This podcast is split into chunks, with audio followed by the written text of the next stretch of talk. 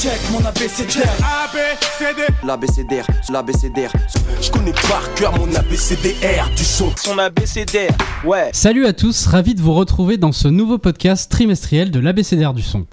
Alors euh, oui, vous l'avez remarqué, la voix de Wafa a un peu changé. C'est moi, Brice, qui vais présenter notre épisode du jour. Dans ce nouvel épisode, on va parler du rap français de ces trois derniers mois en faisant un grand écart à la Jean-Claude Van Damme entre deux camions. Et pour ça, on va parler de deux artistes qui ont sorti deux albums dans deux univers un peu, genre un tout petit peu différents. On va en effet d'abord aller du côté de Saint-Denis pour discuter de l'album du roi du Gripau. Vous avez deviné, c'est Gazo. Avant de prendre un Wigo direction Toulouse pour parler d'un autre album qui nous a marqué au sein de la rédaction, Caravelle de Furax Barbarossa. Des échanges qui seront ponctués des coups de cœur de nos chroniqueurs que je vais vous présenter. Avec moi aujourd'hui, celui qu'on surnomme le Julien Schwarzer des Yvelines, Raphaël Dacruz. Salut Raphaël. Ouais, c'est moi, RPH. Salut tout le monde. RPH, incroyable. À la réalisation, le Grumpy Cat du Boom Bap, Zo. Salut Zo. Salut. Content de t'avoir avec nous, même si je crois que tu as pas beaucoup parlé. Euh, Non, euh, j'ai pas trop aimé cette présentation. euh. Bah, ça rime en plus, Grumpy Cat, euh, Boom Bap. Mais bon. Et notre invité du jour, je me suis pas permis de te donner un surnom marrant comme les deux premiers quand même. Mekolo Bidigui, chroniqueuse pour La Récré, rédactrice pour Aya et ex-intervenante de l'After Rap et, tu me l'as dit de le dire, poil à gratter. Salut Mekolo. Salut Brice, salut tout le monde, ça va.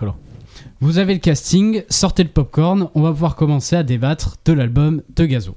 Je connais par cœur mon abécédaire du son. Il est arrivé comme ça, début 2020, alors qu'on était tous barricadés en train d'acheter du PQ et des paquets de pâtes.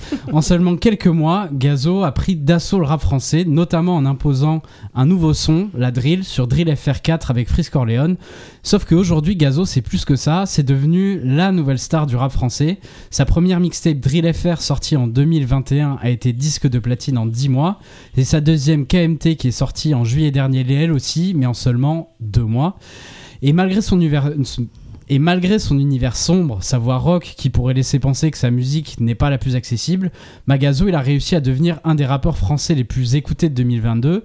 Et je trouve que ça pose plusieurs questions. C'est quoi la formule Gazo? Comment est-ce que sa musique elle a évolué? Est-ce que c'est vraiment toujours de la drill, notamment sur KMT Et surtout, est-ce que c'est de la bonne musique? Et ça tombe bien, on va en parler maintenant. Euh, et je voulais peut-être commencer avec euh, toi, Mécolo, parce que avant qu'on enregistre, tu nous disais que tu étais une grande fan de drill, Ouais, notamment d'impliquer 140. Ouais. Donc pour commencer, je voulais savoir un peu ton sentiment, ton impression. Alors moi j'étais plutôt euh, Gazo, c'est plutôt pour moi un artiste que j'écoute plutôt dans des contextes festifs, hein. vraiment. Euh, après je- aller à 4 grammes et puis voilà à 4 heures Voilà, du matin dit. on danse quoi. Voilà au moins c'est dit. Euh, mais euh, ce que enfin moi ça m'a fait un peu l'impression d'un miroir. En fait je trouve que c'est une version Niska 3.0, il est un peu à la drill, ce qui est, Niska à la trappe en fait. Il a parce que au début, euh, voilà, quand Niska arrive, on se dit est-ce que ça va être accessible ce truc? Et puis finalement, il y a réseau en fait. Et je pense que Drill FR4, même si c'est en fit avec euh, Freeze bien sûr, et ben c'est l'équivalent un peu de ce truc là pour moi. Donc ouais, moi je me suis pris demi-tour slide. Dr- Drill FR4, c'est Mathieu Dicharo. Kassav, c'est peut-être euh, Réseau, par exemple. Réseau. Ouais, ok, plutôt dans ce sens-là, Voilà. ouais. Si on doit Et faire un après, il y a parallèle, mais Daddy- je trouve ça intéressant. Il y a Daddy Chocolat aussi, Ouais. alors on le place où ce truc Moi, je suis pas très fan de son, mais après euh, KMT, j'avoue que je vois arriver. Alors, je déjà, je vois le titre de l'album, je me renseigne un peu, je vois les références, les pyramides et tout. Je me dis, vas-y, on va, on va- allez, allons-y, plongeons un peu dedans. Et en fin de compte, bah, j'étais un peu surprise parce que direct on rentre dans le projet, donc on rentre sur Becht. C'est un truc un peu plus, j'ai l'impression. euh, introspectif. Enfin, il dit par exemple, euh, ouais, j'ai pas vu mon père souvent. Enfin, il y a, y, a, y a des trucs comme ça. Donc tout le début de l'album, j'ai l'impression que c'est plus, euh, il est plus euh, mélodieux. Donc je me dis là, à ce moment-là, où est la drill? Parce que moi, c'est là où c'est là où je l'attends vraiment. euh, et ça arrive plutôt dans la deuxième partie de l'album que moi je préfère personnellement. Après, il a bossé avec des super beatmakers. Un bec, c'est fait par Diaby. Voilà. Enfin, je pense qu'on on ne présente plus, on ne présente plus ce grand monsieur quand même, ce grand beatmaker cœur.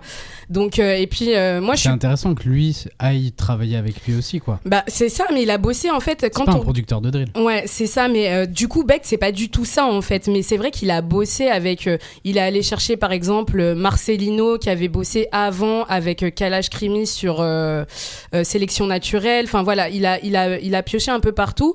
Et moi, en fait, vraiment, là où je me dis, ok, ça commence, l'album commence un peu plus à m'intéresser moi parce que ce que je cherche, après, c'est vraiment moi et moi-même, ce que je cherche là-dedans, c'est vrai que c'est ce côté drill un peu bête et méchant en fait. Moi, je et donc ça arrive plutôt avec des sons comme euh, Hennessy qui est produit par Flemme. Donc moi, je suis plus là-dedans parce que j'ai une sensibilité peut-être aussi à la à la à comment euh, Flemme crée ses instrus, enfin sa musique. Et je pense que grâce à Freeze, on a bien poncé Flemme aussi. Il y a aussi ce côté-là, mais je trouve que après, euh, il y, a, il y a un côté assez, euh, assez intéressant parce que les feats, il les a choisis quand même. Bon, on a Tiakola, bon, le roi de la mélo. On a euh, Nino, bon, qu'on ne présente plus. Et on a. euh, Damso, qui fait peut-être pas moi, pourtant je suis team euh, Damso Forever et je trouve que c'est vraiment pas son meilleur couple. Il s'est pas foulé quoi. Il a pas donné. alors que euh, Gazo, il donne. Enfin, je trouve qu'il est hyper fort sur ce morceau, Gazo. Et Damso arrive, il a l'air un peu Ouais, moins bon, quoi. il est, il est, il est, ouais, il se dit, il a rempli son, il a rempli son Ouais. truc. Après, c'est, ça reste Damso et voilà, il y a, il y a le cœur, mais c'est vrai qu'il a pas, on, on l'a connu plus en forme peut-être sur, euh, sur euh, certains, euh, certains sons à lui ou sur des couplets. Et non, après tout ce- le Céline trois fois, moi par exemple, comme je disais, Hennessy, toute la deuxième partie en fait, à partir de Mala, je trouve que c'est là où on rentre plus dans la drill. Avant, on est plutôt sur un gazo qui se veut euh, mélodieux. En plus, ça contraste beaucoup avec cette voix hyper grave qu'il Mm. a un peu euh, martial qui pourrait faire peur. Enfin, on dirait que, en plus, quand il, est- même quand il chante, on dirait qu'il est, bah, il, il chante avec des grises en fait. Il a la bouche enfin, désolé du terme que je vais employer, euh, qu'il a la bouche pleine. Je suis désolée, je sais pas comment on peut Il dire ça. pata- il a une patate chaude dans la bouche. Une patate chaude. dans la Voilà, bouche, ouais, voilà. suis un peu moins, euh, un peu moins, Tendance que. c'est un peu moins tendancieux, ouais. Il Euh, avait l'esprit mal placé, il peut avoir euh, Ouais. mangé dans la bouche. Mais euh, en vrai, euh, après moi je pense qu'il y a des, euh, c'est pas un, un projet en entier que moi j'irais forcément euh, euh, réécouter, mais en tout cas ouais il y a certains morceaux qui, oui c'est sûr que je fais une soirée chez moi, je vous invite, on va danser dessus. Genre euh, clairement on va mettre quand même du gazo parce que je pense que aujourd'hui c'est important et il, il est assez euh, aussi euh, comment on dirait ça donne aussi une image du rap là maintenant en 2022 en fait. Il fait partie de ce paysage et oui en effet il a fait euh, il a il a quand même euh, même si c'est pas le seul mais euh, il fait partie de ceux qui ont popularisé quand même la drill en France et quand je dis popularisé c'est même à ceux qui n'écoutent pas forcément Oui, de rap pop, musique Oui. du terme, quoi. Voilà ouais. Et est-ce que tu as vu une évolution dans ce qu'il a, pro- ce qu'il a pu proposer euh, avant KMT Ouais, bah après c'est vrai qu'il y a ce côté peut-être un peu plus, bah il y a des sons comme Becht par exemple. Moi Mm. je l'aurais jamais attendu sur quelque chose comme ça. Je pense que c'est peut-être c'est l'intro de l'album et je pense que c'est peut-être le son le plus intéressant en termes où il nous où il sort un peu de, de ce que pourrait être la de ce que pourrait être la drill. Enfin où, où je trouve qu'il se confie euh, un peu plus. Après voilà, je pense que lui il est c'est pas du tout euh, son cœur de métier d'être là-dedans, d'être là- dans l'introspection, dans machin. Voilà, moi, ce que j'attends de Gazo, personnellement, c'est que, ouais, moi, je veux faire des demi-tours slide, en fait, avec mes l'ambiance, potes, quoi. quoi. Ouais, c'est c'est ce que je recherche chez, chez lui. C'est vrai que c'est pas, c'est peut-être pas l'artiste où tu vas te dire, ouais, je vais aller euh, gratter, mais est-ce qu'il te donne à gratter aussi? C'est ça, en fait. Bah, c'est un peu l'impression moi que j'ai j'ai eu justement en lançant la première écoute de cet album-là. C'est-à-dire que, effectivement, comme tu le disais, euh, il y a Gazo. Pour moi, il est vraiment dans une lignée d'artistes du type Niska, mais aussi Gradure, par exemple, Oui, aussi, ouais. qui arrive en faisant de la trappe euh, ultra musclée à la charisme et qui très vite fait des choses beaucoup plus ambiançantes. Même d'une certaine manière, Damso de batterie faible. Après, il va, il va, il va partir sur autre chose. Je pense aussi à, à- à Damso pour le côté un peu, euh, ce, ce sexe un peu brutal justement dont, Mhm. dont Gazo parle souvent, qui me fait, qui me fait penser au Damso de, de, de- de batterie faible. Et effectivement, tout de suite, il y a ce côté, on prend une musique de rue qui a vraiment un côté très brut, que ce soit la trappe il y a quelques années ou aujourd'hui effectivement la drill pour Gazo, et on en, sait, on, les- on- on en fait finalement quelque chose de beaucoup plus populaire, dansant, Hmm. ambiançant. Donc, et de ce point de vue-là, Drill FR, euh, Drill FR, pardon, tout court, euh, même si j'ai pas tout aimé dessus parce que il y a aussi un risque en, en- c'est un, peu ambivalent, c'est-à-dire que il y avait un parti pris, c'est de faire un album drill pur jus au moment où il fallait le faire. Le Le, C'était pas trop le cas en fait. le timing, bah, c'est un album drill. Ouais. Et toutes les rythmiques de l'album, c'est des rythmiques drill. Ouais, Après, il y a des avait nuances musicales. Tiakola, etc. C'est une rythmique drill. Je, suis- je, suis- je suis navré de le dire. Tout l'album, c'est des rythmiques drill. Du premier au dernier morceau. Après, il y a des nuances musicales. C'est-à-dire qu'effectivement, c'est pas du flemme tout le temps. C'est pas des trucs Mm. bourrins, dark. C'est pas de la UK ou de la BK drill. Il y a plein de nuances, notamment apportées par Scar et Nardet, par exemple, les- ses producteurs sur, sur le morceau, euh, sur le morceau euh, avec Tiakola, euh, sur le morceau Kassav, mais même sur un morceau comme NSX, par exemple, qui Mm. est beaucoup plus presque cloud d'une certaine manière. Mais toutes les rythmiques, c'est des rythmiques drill. Donc il y a Mm. vraiment un parti pris, ce qui fait que euh, ça me rend le, pro- le, le- le disque attachant en se disant on va aller jusqu'au bout d'une idée, surtout que c'était le timing parfait pour le faire à ce moment-là. Mm. Mais tu peux vite t'enfermer dans, dans une sorte d'étiquette, quoi. Et à mon avis, l'enjeu était là aussi pour, euh, pour, pour Gazo, pour un, pour un deuxième disque, c'est de faire évoluer sa formule sans se perdre non plus. Et de ce point de vue-là, moi, j'ai eu un, un- un sentiment un peu ambivalent à l'écoute de l'album. C'est-à-dire que j'aime beaucoup l'idée de sortir de cette, de cette zone, sorte de zone de confort. Et bizarrement, tu vois par exemple un morceau comme Hennessy également, Mm. où là, on, on revient complètement sur un truc drill brutal, bête et méchant, mais qui fonctionne très bien. J'ai bien aimé, et puis parce qu'encore une fois, là, aux manettes, voilà, tu le disais, il y a flemme, et bon, tu, tu, tu sais le résultat.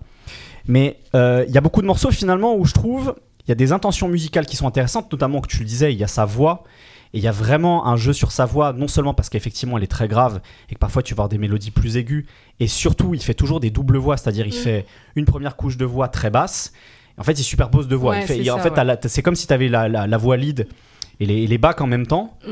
euh, à, à deux tonalités différentes. Et donc il y a un vrai jeu sur sa voix, il sait très bien utiliser sa voix, effectivement, elle est, comme elle est caverneuse, qui va jouer de l'autotune, ça fait vraiment un- des, des- des effets euh, de profondeur assez, assez phénoménal à l'écoute. Mais euh, j'ai trouvé qu'il y avait beaucoup de morceaux finalement assez, euh, assez superflus ou en, demi-teinte qui allaient pas loin dans les idées musicales qu'il y, avait- dans les morceaux et qu'au final euh, on tombait à côté de, de- des intentions. Tu vois, tu parlais de Becht par exemple, effectivement. Je vais parler d'autres morceaux, mais puisque tu parlais de celui-là, tu vois, il y a ce truc de effectivement, t'as le sentiment parce que le truc est un peu mélancolique, qui parle à un moment de son père, qu'on va, on va avoir un peu plus que euh, la, que le, que la, que l'armoire à glace qu'il est, quoi, Oui, d'une certaine manière. sûr, ouais. Mais ça reste très cosmétique. Exactement. Il y a juste peut-être le morceau rappel où effectivement là, je trouve que ça va un petit peu plus loin là-dessus. Oui. On tombe un peu sur des, sur certains poncifs, sur la trahison, etc. Mais rien que cette espèce d'accompagnement qui est très cliché rap français finalement, ce- cette espèce de piano en triolet, etc. Ah, Bon, J'adore. mais pareil, en fait, je trouve que ça fonctionne assez bien parce qu'il y a ce contraste avec la voix de, la voix de Gazo, le fait qu'il commence à se dévoiler un tout petit peu plus. Et vu le parcours du mec, euh, bon, c'est- malheureux. C'est- des parcours cabossés euh, comme il en existe plein, hein, mais euh, c'est intéressant parce que c'est des mecs justement qui ont sûrement des expériences et des choses à raconter. Il commence un petit peu à raconter des choses sur lui. Et en plus, il y, a la forme musicale qui est intéressante, même si elle est, peut-être un peu entre guillemets cliché. Mais finalement, il y a plein de morceaux, on retombe dans, dans plein de poncifs. Et, euh, et c'est des morceaux très tièdes au final. Euh, moi, que ce soit Lettre 1 Ops par exemple, même s'il y a, encore ce travail euh, vocal qui est intéressant, un morceau comme Jeu dangereux, un morceau comme Mala, Gra Gra Boom, tu vois, enfin. Il y a plein de morceaux où je me dis, il y a une espèce d'entre-deux bizarre où on a l'impression qu'il veut plus total- totalement faire de la drill pour pas s'enfermer dans un truc, mais il arrive pas à aller ailleurs et c'est dommage. Donc soit, en fait, en fait, bizarrement, c'est soit un morceau du type, le morceau produit par Flemme justement Ouais, Nissi, ouais. où euh, il y a encore ce truc complètement assumé, il va jusqu'au bout, ou alors où il essaye de faire complètement autre chose. Et moi, les morceaux que j'ai préférés, euh, donc par exemple Rappel, j'aime beaucoup aussi Die, qui est une drill mélancolique Mm. assez poussée en termes d'arrangement, je pense surtout ça. Ouais. Ça commence avec des espèces de violons celtiques, à un moment t'as des chœurs, des chœurs gospel dans Ouais, le, du- dans le une voix morceau. de chorale et tout, ouais. des-. Là, là, il y a- en fait, il y a- il y, a des idées musicales qui sont poussées jusqu'au bout. Et puis Ah, dédicace Mary Poppins. et oui. Mais- Et aime SO. Marie Poppins. en, en fait, et c'est ça aussi le truc, et je vais revenir sur les morceaux que j'ai bien aimés, c'est que Gazo, c'est pas un foudre d'éc- d'écriture. C'est pas non plus un mec qui a complètement réussi sa transformation de, de, brute épaisse qui pourrait bien écrire comme Caris l'a été fut un temps, ou même Niska d'une certaine manière. Il n'y a pas encore euh, de- de fulgurance. Et je trouve qu'il y en a même un peu moins que dans, que dans, que dans Drill, euh, dans Drill FR où j'en trouvais un petit peu plus des trucs qui pouvaient, qui pouvaient faire sourire tellement Oui. c'est des trucs absurdes.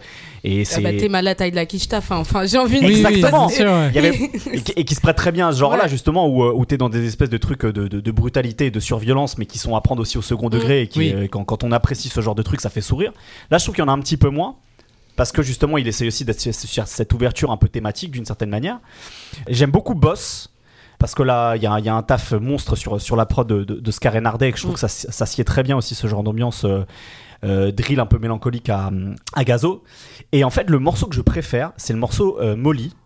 Euh, donc il a fait aussi en Colors parce que d'un seul coup on passe à un peu autre chose c'est-à-dire qu'on est effectivement encore sur, sur de la drill un peu mélancolique mais que c'est assez rare d'avoir un artiste du calibre de, de Gazo, donc le côté un peu mauvais garçon, tu vois, qui, auquel il faut pas se frotter, parler d'un sujet qui est quand Mm. même la toxicomanie. Mm. Et c'est Mm. pas la toxicomanie du Yankee, c'est-à-dire euh, l'espèce d'altérité dans laquelle on est depuis euh, 6, 7, 8 ans dans le rap Ouais. français, où en fait quand on est un consommateur, on est autre, on est quelqu'un euh, par lequel on gagne l'argent et on a très peu de considération pour, euh, pour tout ce que ça entraîne la toxicomanie. Mhm. Il n'y a pas non plus ce truc d'av- d'avoir une fierté de euh, pouvoir euh, euh, encaisser des gobelets, des gobelets de ligne ou, euh, ou des ou des euh, ou des ou des jo- joints sur joints. Il y a vraiment un truc de euh, bah en fait je suis un toxicomane. Enfin j'ai des, j'ai, des problèmes d'addiction avec la drogue et en fait ça me bah ça me mine la Ça me santé détruit, ça- et- et ça mine mes relations etc. Et il j'ai parle d'impuissance sexuelle quand même. Enfin, Exactement. Enfin il parle de problèmes relationnels, il parle de plein de choses sur ce morceau-là.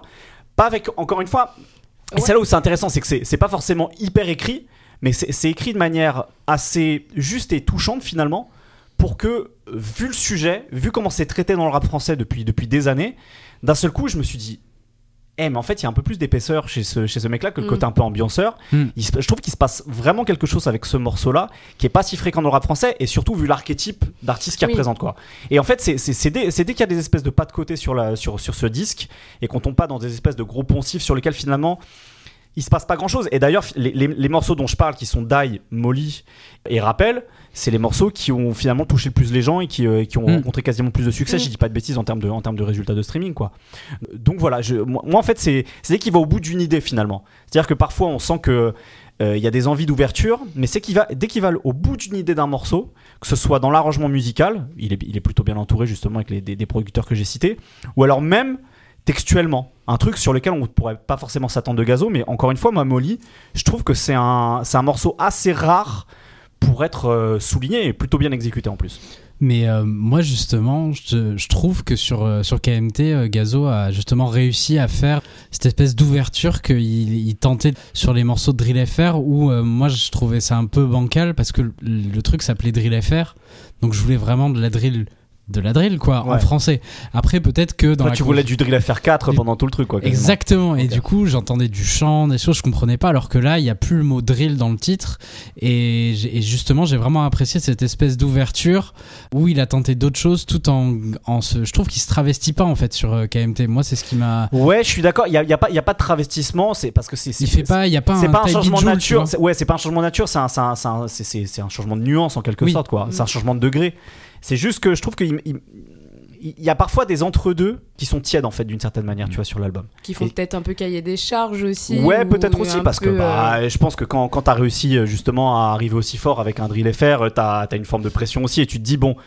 Où est-ce que je peux, où est-ce que je peux aller plus loin, tu vois, Mm. en termes de, de, de, de- de succès public, succès commercial, mais aussi en essayant de faire de nouvelles choses. Je trouve que il y a des tentatives, il y a des tentatives, mais vraiment il y a un ventre mou, je trouve, sur le disque.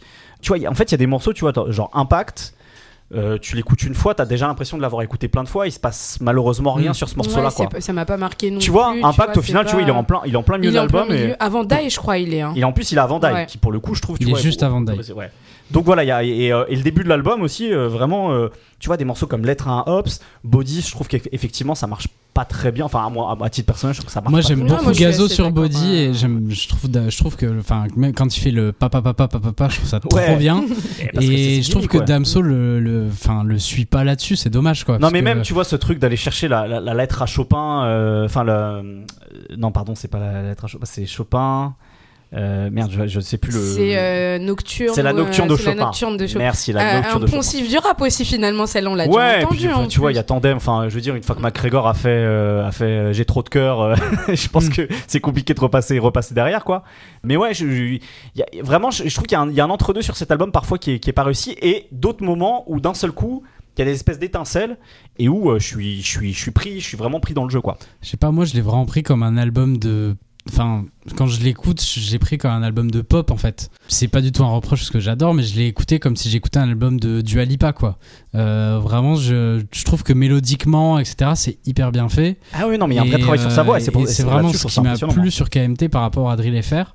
Après, moi, je voulais vous, vous demander, et ça, c'est quelque chose d'assez français, j'ai l'impression. C'est quoi votre avis sur un peu les reproches qui ont été faits sur les textes? Des gens qui disaient oui c'est bien mais les textes c'est tout le temps pareil est-ce que c'est un reproche euh, mécolo qui te paraît euh, Est-ce que Euh, c'est pertinent? Il y a plein de rappeurs qui tournent autour des mêmes sujets, quoi. Freeze, on pourrait lui dire, on pourrait dire la même chose aussi. Enfin, il y a plein de. Après, il faut, enfin, je pense que, que voilà, euh, comme disait Raphaël très justement, aussi c'est pas un foudre d'écriture, Gazo, c'est pas ce non plus, je pense. Enfin, moi, c'est pas ce que j'attends de lui. En tout cas, c'est pas ce qui m'a été présenté quand euh, il est arrivé. Alors peut-être que ça va évoluer avec le temps. Ça, on sait pas parce que en fait, il est quand même au début de sa carrière, même si c'est assez- c'est comme il y a quand même une fulgurance. Mais euh, peut-être euh, merci le confinement et le Covid. hein. Franchement, je pense qu'il y a beaucoup d'artistes qui remercient le Covid. un en peu vrai. ouais. Mais, euh, mais peut-être que. euh, enfin, en tout cas, ouais. On a ce truc euh, parce que euh, le français, c'est euh, cette langue de mots, de trucs, mais euh, qu'on qu'on soit clair, euh, c'est aussi du rap et avant tout c'est de la musique. Donc même si les mots sont pas toujours beaux, même si c'est un peu redondant, il y a aussi est-ce qu'il y a une musicalité aussi dans sa manière d'approcher aussi son écriture? Est-ce que moi je trouve que ça, ça, enfin c'est quand même, euh, c'est quand même très adapté à ce qui à ce qui fait comme musique en fait et euh, si j'ai envie d'entendre des euh, thèses de philosophie je vais lire Goethe en fait Enfin, Non, mais en fait, pour, pour, aller, pour aller un peu plus loin sur cette histoire-là, c'est. Ça dépend si tu as un niveau d'exigence absolu ou relatif. On va, on va parler d'un autre album après qui est celui Oui. de Furax. ah oui là on n'est pas dans le même mais Non, mais même que- musique. que- et, que- et voilà, ça pourrait que- être trop sibyllin des fois Non, mais ce que, ce que je veux dire, Oui. c'est que tu, tu, tu, tu lances un album comme celui-là, t'attends un certain. Enfin, tu vois, tu peux pas avoir les mêmes niveaux d'attente. Mm. C'est au- Après, et pour, pour pas non plus faire un truc où on tire vers le bas non plus, tu vois, en termes d'exigence, je pense que ce- Gazo, ça pourrait être mieux si effectivement ça pourrait être un peu mieux écrit. mais tu il pourrait se faire aider Et peut-être qu'il pourrait se faire aider. Et je, et je suis sûr, encore une fois, tu vois, quand j'écoute un morceau comme Molly, à partir du moment où il y a une bonne idée, qu'il arrive à développer quelque chose, je suis sûr qu'il y aurait la possibilité de. Après, encore une fois, effectivement, c'est pas l'archétype de cet artiste-là. Mm. On était, encore une fois, on le disait, c'est- plutôt le côté ambianceur, musique pour, pour flexer, pour faire, pour faire la fête, pour danser, tu vois. Même si. Sur cet album-là, il montre qu'il essaie, qu'il essaye de tendre vers autre Oui. chose parce qu'il y a aussi ces morceaux qui tendent d'être un peu plus autobiographiques ou, ou pensifs, l'album, quoi. ouais. Ou dès le début de l'album, tu Mais vois. justement, moi je trouve que l'exigence, elle est pas dans les textes, mais elle est vraiment dans l'énergie et les mélodies. En fait, c'est euh, Oui. ce que je, je, j'ai Bien dit- sûr. je viens de dire, c'est pas la même musique entre Furax mais- et Gazo, mais c'était vraiment objectif. C'est pas un reproche. Non, non, non, mais ce que je veux dire, c'est c'est que dans ce cas-là, euh, t'attends d'un artiste juste qu'il fasse, des, des, euh, qu'il fasse du, euh, du Kid Cudi, tu vois, qu'il fasse du. Mm. tu vois, bon. Non, il y a quand même des mots, il y a quand même des choses qui Mm. sont écrites, donc il y a, il y a une volonté de donner un sens. Mm. Sinon, euh, sinon tu, tu fais pas de rap non plus, tu vois, tu, tu vois ce que je veux dire. Mais encore une fois, effectivement, je pense que ce serait, ce serait juste une belle surprise que. Mais c'est difficile d'ouvrir un album de Gazo en disant euh, Putain, je vais me prendre des punchlines ou tu vois. Non, Mm. effectivement, c'est pas le profil du mec, même si, euh, encore une fois, de temps en temps, il a des fulgurances. Mm. Par contre, je pense que c'est quelqu'un qui peut, et je reviens sur ce que je disais, qui peut écrire de, de bonnes, entre guillemets, chansons. C'est-à-dire vraiment de, Ouais. des trucs euh, avec un texte, un thème, tu vois, qui peut réussir à développer des trucs. Je pense qu'il a, je pense que c'est un, enfin, moi vraiment avec un morceau comme Molly ou même des, des trucs comme, comme, euh, comme Rappel, je pense qu'il y a, il y a une sensibilité à développer chez lui, Mm. tu vois. Mm. Même sur des trucs un peu plus brutaux, et ça pourrait être intéressant, tu vois, sur un prochain disque. C'est juste que là, j'ai, alors le, c'est, peut-être l'histoire qui nous le dira avec, avec le disque suivant. Tu vois, il y a peut-être un, côté tran- transitoire, tu vois, entre, euh, entre Drill FR où il y avait ce côté justement assumé jusqu'au bout euh, un parti pris drill avec des nuances et ce disque où il, est, où il essaie de faire d'autres choses et sur lequel je suis pas convaincu sur euh, une bonne moitié quoi on va dire Mm. et encore une bonne moitié je suis généreux parce que il y a vraiment quatre morceaux que j'ai vraiment beaucoup aimé voilà Hmm. Je voulais te demander, Mécolo, euh, est-ce que par rapport aux autres rappeurs drill en France, la force de Gazo, c'est pas un peu son, sa capacité à sortir vraiment de la drill? Parce qu'il a quand même fait des morceaux avec euh, Naps euh, ou avec Timal sur des type beats presque Joule, quoi. Ouais, ouais, mais je pense par que. exemple. Ouais, il y a ce côté-là aussi. Je pense qu'en vrai, euh, Gazo, c'est un mec euh, qui est polyvalent et qu'il a saisi aussi la drill comme on saisit la balle au bon en fait. C'est Mm. que là c'était, euh, c'est qu'en fait il était au bon endroit au bon moment. Il a bien choisi le, le, le- il a bien choisi ce style musical qui est arrivé. Enfin, moi j'ai toujours beaucoup aimé le, enfin toujours beaucoup, plus en vieillissant, mais le rap anglais du coup. Et Mm. donc ce truc de drill, moi je me le suis mangé. Et euh, j'avoue que quand euh, je le vois arriver, mais après il y a, il y a une nuée d'artistes derrière, c'est que lui c'est lui qui a pris la lumière, mais il y avait des artistes qui le faisaient aussi. Euh, donc quand moi je le vois arriver, je me dis ah ouais donc c'est euh, c'est cool tu vois aussi. Après moi c'est vrai que je suis peut-être moins le public cible de Gazo. Pareil.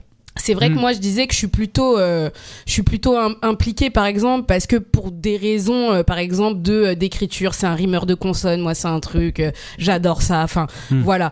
Et moi en tout cas de ce que enfin ce que moi euh, Gazo euh, m'offre quand, euh, quand voilà c'est ce côté ouais comme disait Raphaël le flex la, la quelque chose de festif et ça serait bien qu'il évolue mais c'est cool qu'il garde aussi un petit peu euh, un petit peu ce truc là parce que ça fait quand même euh, partie aussi de, de son ADN musical lui c'est son approche de la drill et sûrement que il en sortira parce que c'est vrai que si tu fais un 17 titres même si t'as des nuances que drill même si moi j'adore ça même un mec comme impliqué il fait pas que ça Ouais, sur son dernier projet, il y avait, euh, t'avais du two step, t'avais, donc il s'essaye, euh, il- tous s'essayent à des trucs un peu, euh, un peu différents, un peu différents aussi.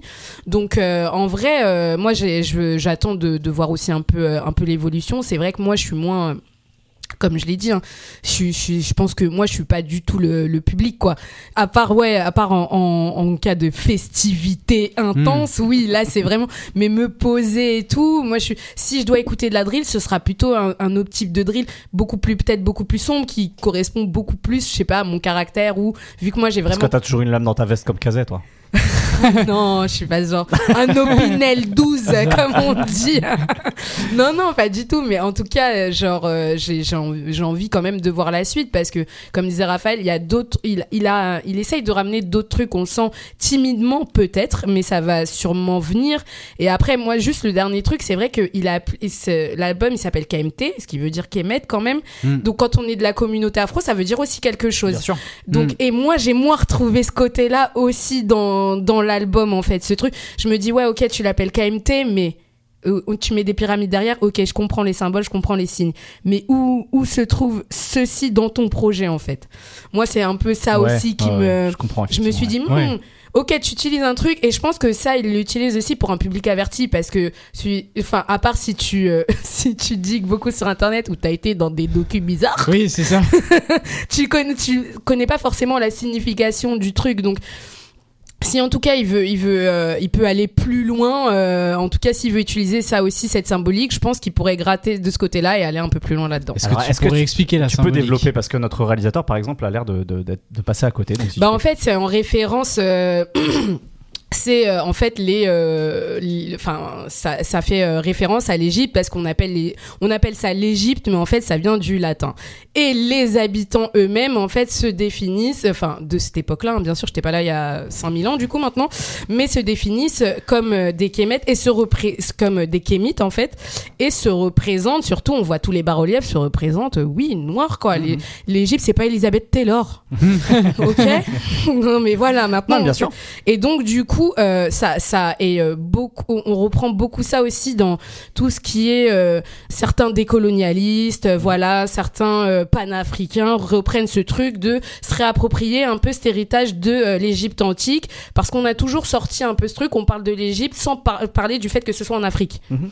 Donc Mhm. voilà, c'est aussi un peu se réapproprier ce truc-là en fait. Par, Et- par exemple, dans le rap français, on a eu aussi, par exemple, quelqu'un comme Nubi. Qui Oui. ça fait référence aussi à ça. Oui, justement. la, ouais, les pharaons nubiens, par Voilà, exemple, la. Nubie, euh, voilà, et puis euh, même euh, les X-Men aussi, Retour aux pyramides, euh, voilà, voilà, c'est sûr, il y, a, il y a tout ce, un peu tout cet héritage-là que, du coup, bah, moi, je retrouve pas tellement. Oui, c'est vrai qu'au-delà de la symbolique du ouais. titre et de la pochette, c'est vrai que finalement on le retrouve pas. Ouais, voilà, même une petite rythmique qu'un fin. Ouais, c'est ça, ouais, on n'a pas eu, tu vois. Donc bon, voilà, c'est même même ça, tu vois. Il y avait donc voilà, mais euh, c'est c'est, je pense que peut-être qu'il peut encore travailler ce côté-là et ça peut être euh, intéressant. Mais je pense que le dernier des clampins euh, qui a découvert le rap en 2015, il s'en fout de ce que Mmh. je suis en train de Bah dire oui, là en fait. Et que si peut-être qu'il va dans cette direction-là, bah ils diront ah ouais Gazo, mais putain c'est relou. hein. En vrai, Mm. euh, c'était bien avant, mais là, euh, c'est un peu trop. euh, Bon, on connaît le public C'est Twitter. un peu trop abécédaire du son, quoi. Il écoutera Voilà. Lisa, t'imites bien le tweetos euh, un peu euh, relou euh, du. Ouais, ouais, Tu exact. disais, tu disais quoi, Zo? Je disais que l'auditeur pas content, il ira écouter Missa et ça va. Ouais. Putain, je suis en train d'imaginer un, mi- un Missa Gazo, là, c'est incroyable. Et euh, il y a deux ans, j'avais lu un article que j'ai envie de citer dans ce podcast qui était très intéressant. C'était de- d'un site qui s'appelle DJ Mag et l'article s'appelle The Evolving Sound of UK Drill. Et euh, c'était un article où il y avait des, des producteurs de la UK Drill qui discutaient un peu de c'est quoi le- la suite de la drill et ce qui m'avait marqué à l'époque et ce qui ne me marque plus aujourd'hui parce que c'était il y a deux ans. Euh, ces producteurs qui faisaient vraiment de la UK Drill disaient allez all- allons-y mélan- mélangeons faisons évoluer la drill mélangeons-la avec du R&B euh, faisons évoluer son Euh, et je vais vous demander est-ce que avec avec KMT et euh, les autres artistes aussi hein, euh, on n'est pas en train de voir la drill un Bien peu euh, évoluer s'infuser différemment Mais depuis, depuis, deux, depuis déjà plus d'un an, en fait. Ouais. Euh, ouais T'écoutes euh, t'écoutes, euh, le premier morceau de l'album de Jazzy Bass, par exemple. J'allais exactement en parler. Tu vois, t'as un espèce hyper de piano intéressant. céleste, Oui. presque C'est du jazz et de la UK Ouais. et de la Et drill. tu vois, euh, un morceau comme. euh, dé- déjà, tu vois, l'an dernier aussi, un morceau comme Mona Lisa de Booba et JSX. Hmm, T'as une, une petite guitare latine sur, euh, sur, sur une rythmique drill, en fait. Donc, depuis assez tôt, en fait, cette, cette influence drill, elle a commencé à s'infuser, à se diffuser, au point qu'aujourd'hui, dans beaucoup d'albums de rap mainstream, t'as ces rythmiques drill. Hmm. Et t'as déjà d'autres motifs musicaux dessus, en fait. Donc, euh, je pense que c'est c'est- c'est- c'est- c'est déjà en route depuis très longtemps. En tout cas, en France, quoi. Ouais, je pense que je suis assez d'accord avec Raphaël. En fait, là, la drill, je pense que ça va passer au, au, au rang un peu. euh, c'est pas euh, du tout péjoratif quand je dis ça, mais d'outils en fait. Ouais. Ça va, ça va Comme faire partie trappe, hein. ouais, Ouais, de la ça. boîte à outils du rap. Ça y est, ça va rentrer et tout, parce qu'on voit aussi des mélanges avec de nouvelles tendances. Par exemple, la Jersey drill. Mhm. Oui, bien sûr.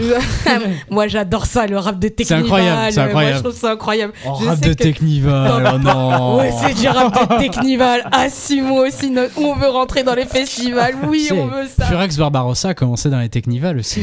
c'est peut-être du rap du Technival. Et, et, euh, et franchement, je trouve ça assez intéressant justement que ça rentre, euh, voilà, qu'on entende ces rythmiques. Des fois, on peut entendre juste la glide de la 808 sur un truc, juste les hi-hats. Enfin, voilà, ça- ils ont commencé un peu à déconstruire ce truc pour le mettre dans d'autres contextes euh, musicaux et c'est intéressant et finalement je crois que c'est le destin un peu des musiques rap aussi de, de passer par ce truc là d'être déconstruite et de ramener et peut-être qu'un jour on aura de la euh, drill G-funk je sais pas moi j'ai essayé Ben, essayons Il y a, il y a Scar et Nardet, par exemple, sur, euh, sur c'est un- morceau assez mineur, sur un album de Codes. T'as une- t'as des riffs euh, funky, de guitare funky sur une rythmique drill, tu vois, par exemple, bref. Et moi, le, le- le truc que je trouve très intéressant, surtout avec l'arrivée de la drill, c'est que ça, ça a rebousculé un peu les, schémas rythmiques. Avec la trappe, on a perdu un truc euh, qui s'appelle le groove, qui est Mm. une sensation Mm. qui est, vrai, ouais. qui est qui est dû euh, parfois à euh, des petites erreurs humaines. En fait, sur, sur les machines, il y a un truc qui s'appelle un quantiseur. Quantiseur, ça permet de remettre chaque élément rythmique et musicaux droit au même endroit. Et donc, on est arrivé à des rythmiques qui étaient toujours très droites et c'était très beau- mécanique très mécanique finalement. Mm. C'était sou- souvent le cas justement avec la trappe, où en fait on avait la caisse claire qui tombait à chaque fois sur le même temps.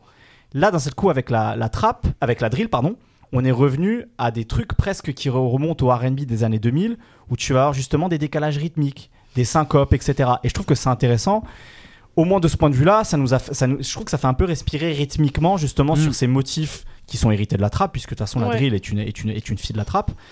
D'avoir justement ces schémas rythmiques où d'un seul coup on a un décalage de la, de la snare, on a un décalage des A et ça fait, en fait ça fait du bien juste pour ça déjà de sortir de ces schémas rythmiques très que mécaniques quoi. Ça, ça vient aussi un peu de la grime aussi, vu que les, Mhm. les UK, ils ont repris ça. Parce Bien que ce sûr. qu'on écoute aujourd'hui, en vrai, c'est de la UK drill. Hein. C'est pas la Mhm. drill de Chicago de Chief Keef de Ah l'époque. bah Ouais, non. bien sûr, bien sûr. C'est de la- UK de la BK drill Ouais, de la Brooklyn BK aussi. drill encore. Et quoi que on parle de BK parce que Pop Smoke et tout, mais il est parti chercher un Les beat Anglais, ouais. producteur producteurs ils sont anglais. anglais, bien sûr. Et so- son inspiration, c'est quand même Eddie One, donc Mhm. euh, qui Oui. est euh, ouais. un grand, un- maintenant Mm. un grand rappeur, enfin ouais, un grand rappeur anglais. Et moi, ce que je trouvais intéressant dans ce truc-là, c'est que euh, on réintégrait aussi dans le rap des rythmiques, par exemple, ce truc d'avoir des hi-hats tout le temps. Enfin, c'est un truc un peu moi euh, grime qui et la grime, c'est un mélange de plein de trucs. T'as des inspi raga, t'as des inspi un peu rock, un peu garage, Ouais, un peu sûr. truc. C'est un, c'est un savant mélange. Donc du coup, je pense que aussi.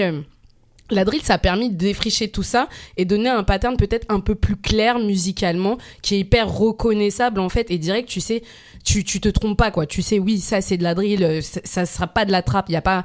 Alors que peut-être que sur certains, on peut se tromper, on pourrait, euh, enfin, être moins sûr. Ça pourrait être à débat. Là, la drill, je pense qu'il n'y a pas de débat en fait. Hmm. C'est euh, ouais, si t'as certains éléments, c'en est d'autres. Ouais, c'est moins parce que t'as pioché dans. Mais Moi, c'est je quand pense même que pas c'est de la rythmique, tu vois. Mais c'est en train d'évoluer, À partir du moment où ces rythmes de. Ouais. Tu imites très bien la rythmique. Mais ouais, mais parce que, Ouais. en fait, elle est. Elle est très simple. Après, tu peux, tu peux la complexifier, tu peux rajouter des trucs, mais à partir du moment où c'est sur cette rythmique-là, tu es sur une rythmique drill, et après, effectivement, tu peux l'habiller musicalement comme tu veux. Ouais, finalement. mais qui est très Voilà. bien habillé par un mec, par exemple, comme 808 Melo ou un autre, un autre beatmaker anglais, M1 on the Beat, mais par même chez exemple. qui- Flemme, par exemple. Ouais, Flemme qui- aussi, ouais. ouais, qui arrive à. Moi, je trouve, j'aime bien ceux qui rajoutent des mélos un peu. euh, Ou par exemple, euh, Focus Beach, je sais pas, qui a bossé avec euh, Ziak. Ouais. Oui, bien Voilà. sûr, ils ont Alors, fait des euh, choses intéressantes. Il y en a qui seront très choqués. Oui, moi j'écoute Ziak. Et ben moi aussi. Et donc, du coup, trouver un peu des, mé- des mélos un peu différentes, euh, Mhm. revenir sur de la flûte, comme par exemple sur Fixette, qui est un son en fait incroyable, que Mhm. moi je trouve Bah, la, incroyable. la, prod, s'est La prod est ouais. incroyable. Merci Focus Beat. On, on ne citera Mm. pas assez. Ou d'aller chercher aussi des mecs un peu comme Sam Tiba qui vont, qui vont donner à ta drill une autre couleur que la couleur, par exemple, anglaise assez typique Bien en sûr. fait. Bien sûr. Et ouais. c'est ça qui est assez intéressant, c'est que finalement, cette musique. Enfin. Ce type, de, ce type de musique rap, en fait, est assez adaptable. Je pense, euh, si t'écoutes de la drill euh, d'Afrique du Sud, tu sentiras quand même ce truc de d'Afrique du Sud ou de la drill Mm. du, Mm. du Ghana, par exemple. Il y a beaucoup de Ghanéens qui en font. Tu sens ce truc quand même. Donc, c'est ça qui est assez bien. C'est là où moi, je trouve que ça c'est en train d'évoluer au rang d'outils qu'on va mettre, nous, dans nos caisses à outils à nous, en fait. Eh ben, écoutez, on parlait du roi de la drill. Cette fois-ci, on va parler d'un prince. Mais Colo, je te propose de nous parler de ton coup de cœur de ce dernier trimestre. Ah yes, moi c'est euh, ouais, c'est du coup c'est Prince Wally. bah forcément, euh, il y avait plein de il y a eu il y a eu plein de choix hein, franchement et je tiens à, à passer un SO quand même à Fissure de vie de Sol à Lune et voilà, donc ça c'est fait et de revenir à Prince Wally, ouais, c'est vraiment euh, bah c'est un bel c'est vraiment un bel objet rap quoi. C'est et un bel objet musical tout simplement en fait. Euh, et ce que je trouvais intéressant, c'est parce qu'on on, on le suit un peu, on suit aussi un peu sa vie.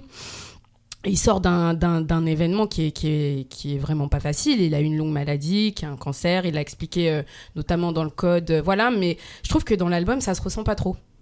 Euh, il en parle sur le dernier peu. morceau. Il en parle sur le dernier morceau, mais il n'y a pas ce truc de. C'était parce que il, il aurait le droit de se plaindre de ça en fait, parce que euh, life is a bitch. Hein. Il aurait le droit de le dire en fait, mais il y a, y a, y a absolument pas ça. Et je trouve qu'il y a une, il y a quand même une évolution parce qu'il s'est passé, même s'il y a eu un coup d'arrêt, je pense que là il était concentré sur d'autres choses. Mais Boys, moi j'ai, enfin Prince Wally, moi je suis, de toute façon je suis assez fan.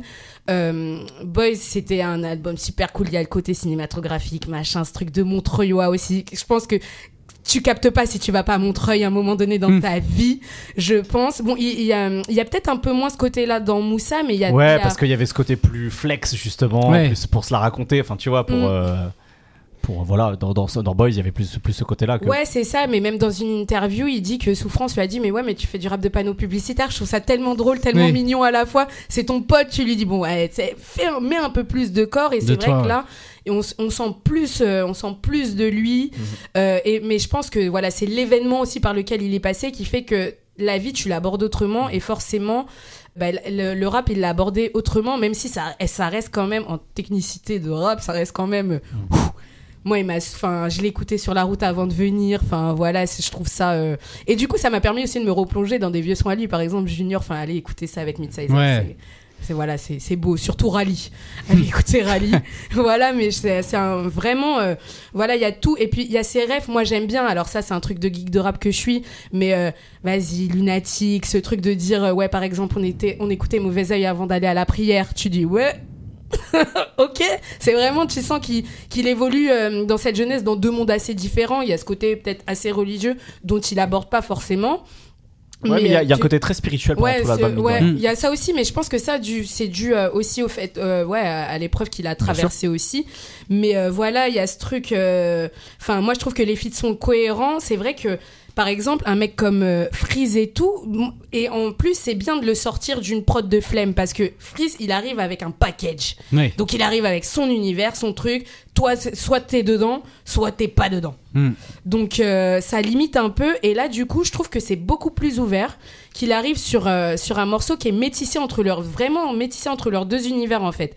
Il, il référence aussi les X-Men, euh, voilà, il y a tout ce truc de même euh, Nekfeu, il lui fait un petit clin d'œil avec Nick les clones, enfin. Hmm. Voilà, il y a tout ce truc de s'inscrire aussi dans, dans le rap, mais il a quand même un regard assez. euh, quand il parle de l'in- de l'industrie, il dit ouais, le rap a morflé à un moment. Il dit Hmm. ouais, le rap a morflé. euh, voilà, euh, c'est vrai que c'est un thème qui revient aussi beaucoup dans le rap. Les rappeurs qui parlent du rap et qui se disent ouais, purée, c'est plus la même qu'avant, euh, ça a morflé.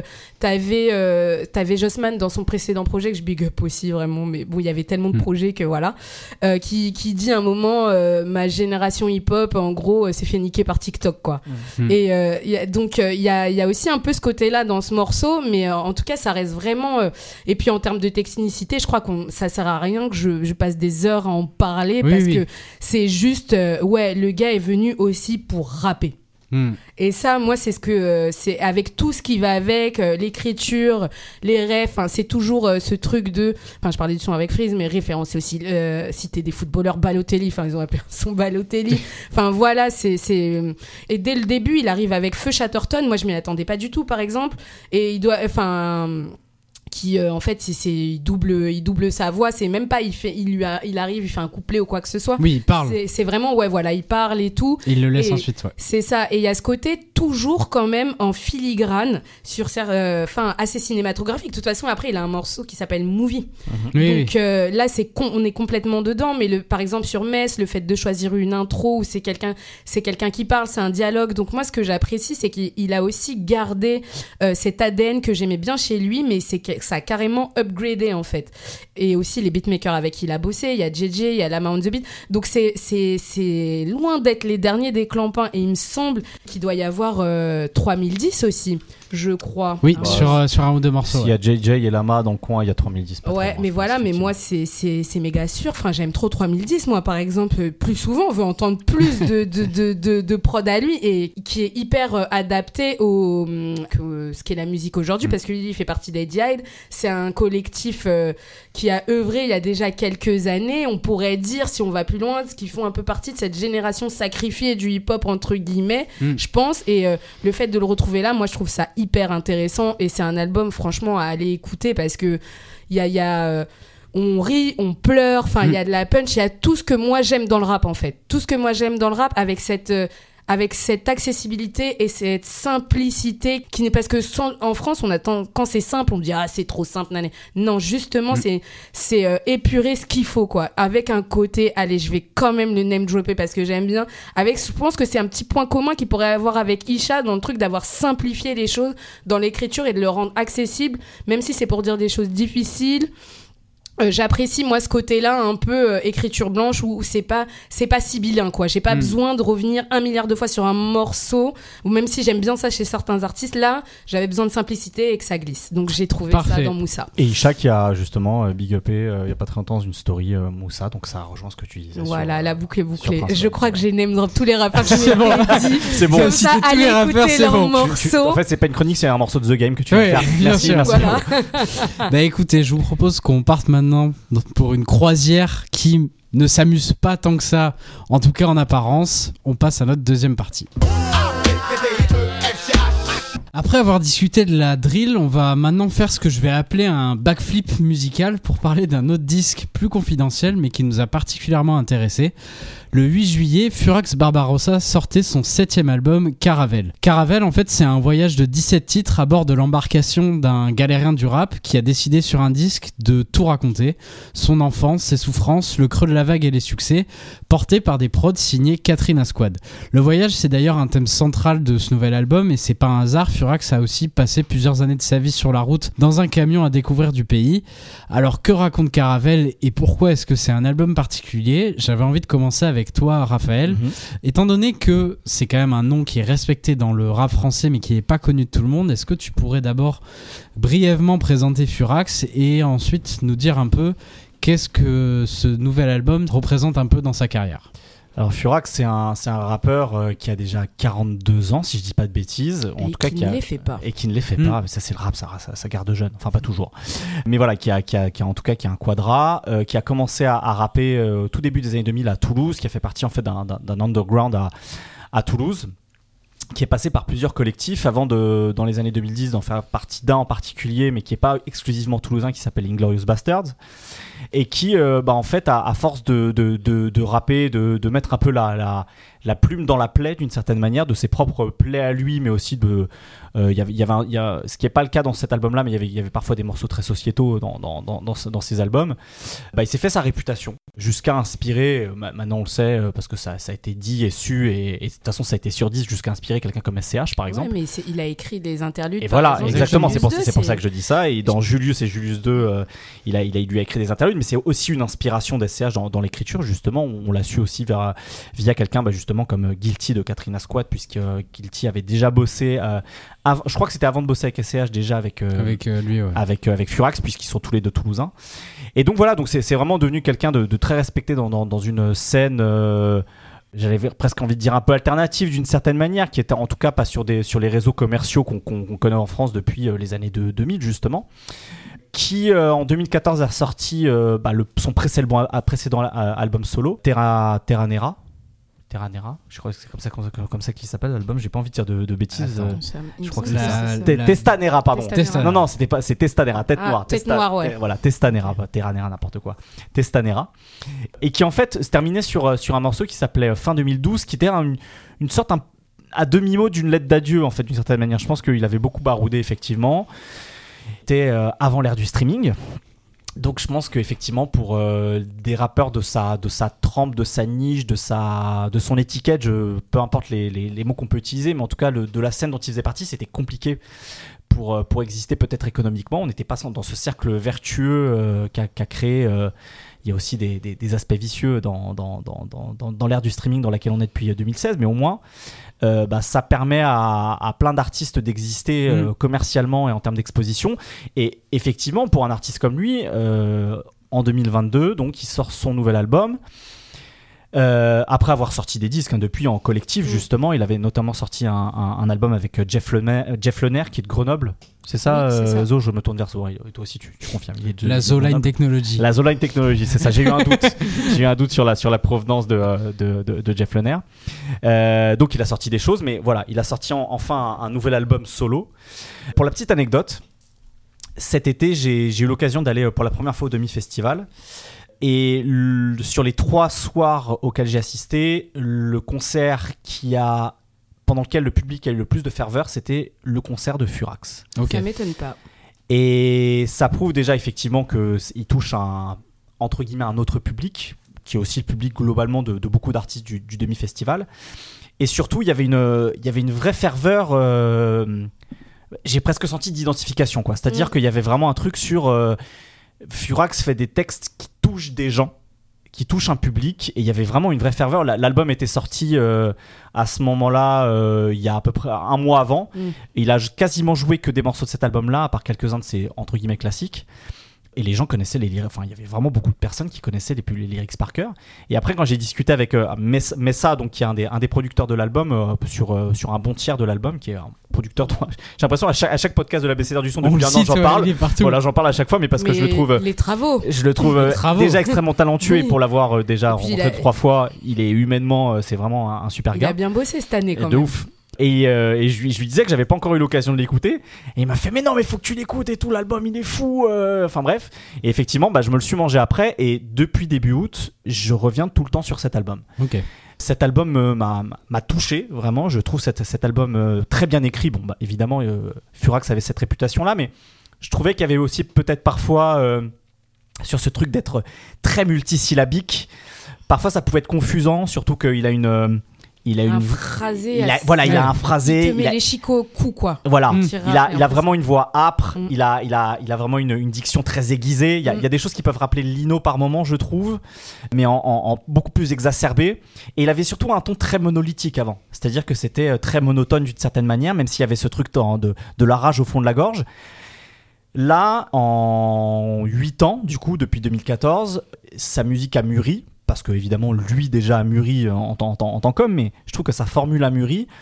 Il a une élocution beaucoup plus intelligible, beaucoup plus claire, même les multisyllabiques, même si parfois il faut les réécouter parce que tu te dis, mais il a pas déjà fait cette rime, mais en fait non, la multisyllabique elle est tellement riche qu'elle est riche de sens et qu'elle est riche de, de, de sonorité justement. Mais son élocution est plus claire, il est beaucoup plus euh, capable de, de, jouer sur des registres d'interprétation différents selon l'émotion du morceau, ce qui était peut-être moins le cas avant. Et surtout, comme c'est un album dans lequel il parle beaucoup plus de lui, et que effectivement, comme je le disais, c'est quelqu'un qui a, qui a, déjà, euh, je crois, 42 ans. J'ai pas envie de dire de bêtises, mmh. mais en tout cas qui est, qui est quadra. Et bah, il y a, y a, un vrai sens de l'introspection dans sa manière de, de, se raconter et de raconter euh, ses pairs à travers son propre regard, quoi. Donc, comme tu le disais, l'album s'appelle Caravelle. Il y a vraiment ce côté un peu voyage, parcours initiatique presque, mmh. et une métaphore filée de euh, ses propres voyages et de, bah, de, de, de, notre voyage individuel à tous euh, dans, dans la vie au, au gré des épreuves. Et c'est ce dont il est il est question sur sur l'album quoi. Aussi bien sur le côté abnégation dans le rap notamment. Il y a vraiment beaucoup ce truc de euh, soit dans des ego trips où c'est un peu le, le, dernier gladiateur debout au milieu de l'arène. Ouais, c'est ouais. un peu ce qu'il dit ouais. Il y a, y a, un peu ce côté il y a plein, il y a, y a plein de morceaux comme ça. Donc euh, Uragano qui ouvre l'album euh, Coliseum et Sovrano qui sont des morceaux produits par Katrina Squad. Et là ils font ressortir le meilleur de ce qu'ils savent faire justement sur ce côté euh, très baroque. Alors c'est pas le baroque à la SCH avec des rythmiques trap qui sont euh, très riches. C'est un baroque beaucoup plus épuré parce qu'on est sur des rythmiques entre guillemets plus boom bap. Ouais c'est du boom trap moi je dirais. Voilà c'est ça. c'est un mmh. bon métissage Exactement. Ça, c'est une évolution dans sa musique un peu quand même. Oui et non, parce qu'il a toujours aimé un peu ces ambiances un peu funestes, peut-être pas aussi épiques d'une certaine mmh. manière, mais, euh, mais je trouve qu'il y a, y a c est, c est, ces, ces morceaux-là, ils sont, ils sont vraiment puissants il y a vraiment des, les, tous ces moments très introspectifs où il parle de ses propres travers. Un morceau mmh. comme Sol inadapté, par exemple, où il parle de son asso associabilité, que je trouve vraiment, vra vraiment très, très chouette. Et puis après, effectivement, il y a tous les morceaux biographiques, mmh. euh, notamment Porcelaine, dans lequel il parle de son père violent, qui est un mmh. morceau euh, très touchant, très, touchant très, très, lourd à écouter ouais, pour la première fois. Mais l'écriture, elle est formidable. Ça, ça, une petite larme, ouais. Franchement, c'est difficile de pas de pas avoir euh, l'œil mouillé mais quand on écoute. L'écriture est formidable sur ce morceau. L'écriture est formidable. Et, et, pour le coup, en plus, là, on est vraiment sur parce que c'est un morceau avec Sofiane Pamar. Ouais, ouais. Mais... C'est un morceau avec Sofiane Pamar. Donc on est vraiment dans du piano voix à la française, etc. Je me suis dit. Bon, oh là là. Ouais, ça, ça bon, c'est le genre de truc. Où, si c'est mal fait, ça tend ça ouais. à me rebuter. Furax, il est en coprod dessus, donc je pense qu'il a ramené aussi parce qu'il fait, il fait aussi apparemment, il, est, il a des crédits beatmaker. Oui, mais bien sûr, mais c'est un producteur oui, aussi. Un producteur ça aussi. ramène aussi, je pense qu'il a. Bah, notamment, je pense au refrain, justement quand il y a ouais. quand la batterie qui arrive, et surtout, c'est très bien écrit. Hmm. Et, et c'est là aussi où le registre vocal il est important. Euh, Furax aujourd'hui chante beaucoup plus. Il y a des refrains oui. qui sont très entêtants, très réussis. Mm. Et pour le coup, le morceau Porcelaine, ce qu'il arrive à faire ressortir de lui en chantant, je trouve ça euh, d'une justesse et d'une émotion assez, euh, assez, assez, incroyable justement sur ce morceau-là. Et ah ouais, moi, c'est moi vraiment les morceaux qui me plaisent, surtout c'est le dernier registre de morceaux dont je voulais parler, c'est tous ceux justement où il, où il va jusqu'au bout de cette, ce, cette, cette, métaphore filée sur les parcours de vie. Je pense notamment à un morceau comme euh, Dit au revoir au printemps. Mm -hmm. Non, it, pardon, Itinéraire bis. C'est Itinéraire bis où il, va, où il parle en fait. Ça m'a fait penser à un morceau que j'adore d'Akhenaton qui s'appelle euh, Au fin fond d'une contrée. Dans ce morceau d'Akhenaton, t'avais vraiment l'impression d'avoir les fantômes de ses potes qui traînaient mmh. dans. qui voyaient les, les, fantômes de ses potes dans le quartier dans lequel il a vécu. Ceux qui sont euh, morts pour des histoires de rue, ceux qui sont morts parce qu'ils sont camés, etc. Et j'ai vraiment eu le, le, cette sensation-là, quoi, sur, cette, sur ce morceau-là. Parce qu'il parle aussi bien de mecs qui, qui dealaient et qui ont fini en tôle ou entre, ou entre quatre planches que ceux qui sont morts à cause de la drogue mmh. parce que c'était des consommateurs. Et la, la, la, la justesse d'écriture, justement, bah parce que c'est encore une fois, c'est un mec qui, qui, qui, a mûri et qui a, qui a, qui a 40 berges aujourd'hui. Elle, je l'ai trouvé très puissant en fait sur ce, sur ce morceau-là. Donc j'ai quand même cité Lino Akhenaton euh, en référence pour vous situer un peu le mec. Donc je, bon, je, oui. voilà, je, je, trouve que ça, ça situe assez bien les choses. Puis encore, en plus, comme il est d'origine corse, il y a aussi que ce côté très méditerranéen, une sorte de mélancolie méditerranéenne très oui. présente dans l'album. Je, trouve cet album brillant en fait. J'ai mmh. vraiment, j'y reviens très régulièrement. Et parce que, je, comme je le disais, il a vraiment une science de la multisyllabique. Euh, c'est plein de petits trésors en fait. Mm. C'est plein de petites boîtes qu'on ouvre et à chaque fois. Euh, on découvre à chaque ouais. fois quelque chose qu'on n'avait pas entendu. Et c'est gratifiant. En fait, c'est très gratifiant parce que derrière chaque, chaque truc où euh, il euh, y a cette performance dans l'écriture, il y a une émotion, il y a un truc, il y a un souvenir, il y a des fantômes, comme je le disais.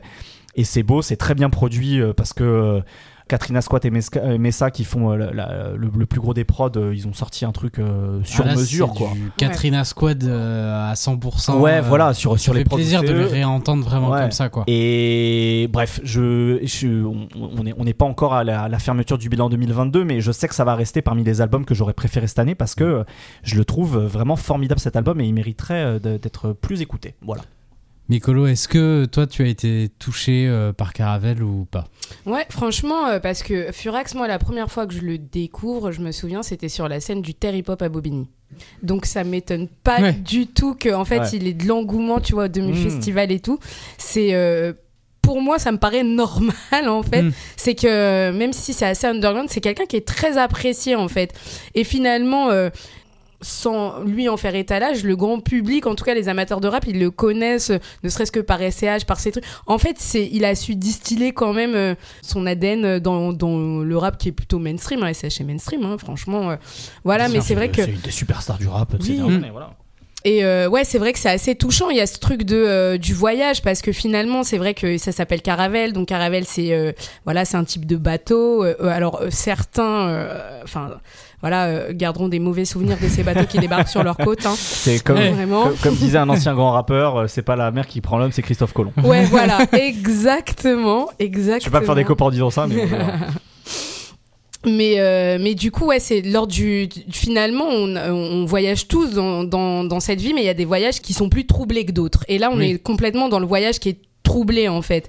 Et c'est vrai que pour revenir à ce son là, notamment Porcelaine, moi ça m'a fait vraiment quelque chose et ça faisait écho euh, bah, un an avant à Tiroir Bleu de Tuerie en fait pour moi. Ouais, Il y a cette sûr. espèce de truc et ça fait écho aussi à- et peut-être que c'est ça aussi qui permet à certains rappeurs d'être plus à l'aise d'en parler parce qu'il y en a plein qui distillent un peu ces trucs de Mm. violence qu'ils ont pu subir dans leur famille par exemple ZKR il en parle un peu aussi je pense que le contexte aussi est propice à ce que les gens puissent parler de ça sans être montré du doigt ou être vu comme quelque chose de honteux en fait et donc du coup il, dé- il, enfin, il développe ce truc euh, il dit ouais euh, enfin à un moment il dit un truc euh, toi tu l'appelles daddy euh, moi le mien je préfère pas l'appeler en fait Ouais. Hmm. donc, juste, en fait, juste avec cette punch, Ouais. tu vois, il aurait pu juste dire ça, laisser la musique et ok, on est ok. Hmm. Il y a pas, on comprend. Mais c'est vrai que, et puis en termes d'interprétation, il y a, vraiment, je pense qu'il a vraiment évolué là-dessus parce que comme le disait très justement euh, Raphaël, en fait c'est vrai qu'il avait un truc assez, euh, voilà, euh, assez monotone, monocorde et tout, même si c'est hyper bien écrit. Moi qui pouvais me dire, ouais non, euh, c'est c'est peut-être, euh, moi j'aime un peu plus de, de latitude, euh, même si t'as des rappeurs qui sont moins bons, du coup quand il y a des, y a un peu des pics émotionnels, moi j'apprécie ce truc-là et je trouve que là-dedans, il a su le magnifier en plus avec son écriture en fait. Et c'est vrai que des fois ça peut être un peu sibyllin. hein. Faut revenir, c'est un album. Ah ouais. C'est Oui. pas un album. euh, tu dis, tu vas faire une première écoute, tu vas dire ouais, ok, d'accord. Il faut revenir dessus parce que en fait, il y a du, il y a du contenu, mais il y a aussi du contenant. Mhm. C'est, il y a vraiment ce truc-là qui est, qui est assez intéressant. Il a cette espèce de, ouais, cette espèce de voix, cette espèce de flow. Moi, je me dis peut-être qu'à un moment, il va sortir de mon enceinte et me mettre les chics au cou, tu vois. Un peu ce, ce truc euh, que pouvait avoir un peu SCH au début aussi, Ouais, je ouais, trouve bien sûr. Pour le parallèle et tout. Et après, il y a ce truc, moi j'ai eu l'impression qu'il a vraiment choisi les prods euh, donc, euh, de Guilty pour le côté plus égo trip, pour le côté un peu plus flex, mais toujours un flex, euh, c'est un flex réfléchi. Enfin, on n'est pas dans le même flex que Gazo, voilà. Ouais. Euh, Oui. mais, mais quand même, l'ego trip, C'est- ça reste ça aussi, quoi. C'est les sourcils froncés euh, de fin de soirée, euh, c'est pas tout à fait la même chose. Ouais, c'est pas tout à fait la même chose. Et plus les prods de, de Messa pour le côté un peu plus peut-être introspectif, un peu Mm. plus J'ai l'impression qu'il y a cette espèce de, de dualité, même si ça se mélange bien. Enfin, c'est pas, c'est pas un truc de, de compétition, mais j'ai eu l'impression qu'il y avait quand même un peu ces, il y avait un peu deux caravelles en fait, et, et qu'il peut changer de bateau de temps en temps en fait. Oui. Il y a, y le bateau de croisière et il y, a le- bateau pour aborder. Quoi. Ouais, voilà. Et je pense que Guilty, c'est pour aller à l'abordage. C'est la piraterie, quoi, en fait. tu vois, c'est la piraterie. corsaire. Et euh, mais ça, c'est plus le truc, euh, ouais, c'est pas forcément mer d'huile. Loin de là, je pense qu'il y a quelques tempêtes, mais c'est plus le côté ouais, on avance là, on a un objectif, on y va, on va pas piller. Enfin, on se raconte un peu plus. C'est très vrai sur les deux morceaux Calypso où t'as vraiment ce. Mais ce- c'est la même ouais, prod en plus. super, ouais. Et ça, ouais. j'ai trouvé ça assez ouf parce que je me suis dit, attends, là, il essaye de me mettre une carotte. Euh, attends, là, il essaye vraiment de mettre une carotte là. Alors, j'étais sur Genius, j'ai ouvert les deux pages, j'ai dit, bon, il commence le truc avec le. le... C'est les mêmes bars dans lesquels il rentre, mais l'histoire est. Enfin, c'est une suite et tout, mais j'ai trouvé ça assez intéressant du coup de reprendre la même prod et c'est limite de tromper un peu ton auditeur, tu vois. Et ça peut être. Moi, je l'ai pris un peu comme un truc, euh, une espièglerie, un peu Mm. une facétie parce que le voyage est sombre, mais il y a quand même. Allez, il faut mettre une touche de. Des fois, faut, faut qu'on sourie un petit Mm. peu Mm. aussi. Ça, la vie, ça peut pas être que porcelaine, ça peut pas être que. Gelati, euh, Porce- Porcelaine éclipse beaucoup, je trouve, le dernier morceau de l'album qui est Gelati, qui est un morceau en hommage à sa mère. Ouais. Oui.